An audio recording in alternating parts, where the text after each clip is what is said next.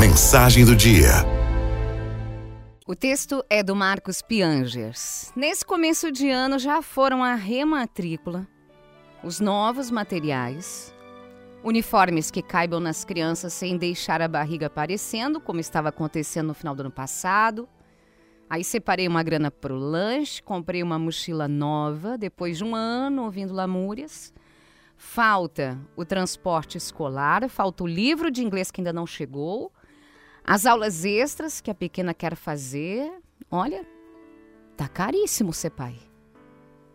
Multiplique esses gastos todos mais presentes de Natal e os desejos da adolescência por cerca de 20 e poucos anos em que elas vão viver comigo.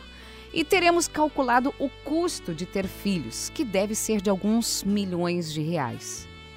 E eu não tô colocando aí nessa conta nenhum casamento chique, nem os gastos com a lataria do meu carro nos primeiros anos aprendendo a dirigir. São milhões, milhões de reais que eu estou investindo para ser acordado de madrugada porque as meninas estão com medo do escuro.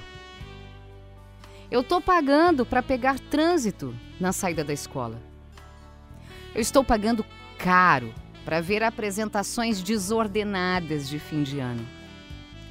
Eu estou pagando por desenhos feitos só com uma cor, onde eu apareço sem nariz.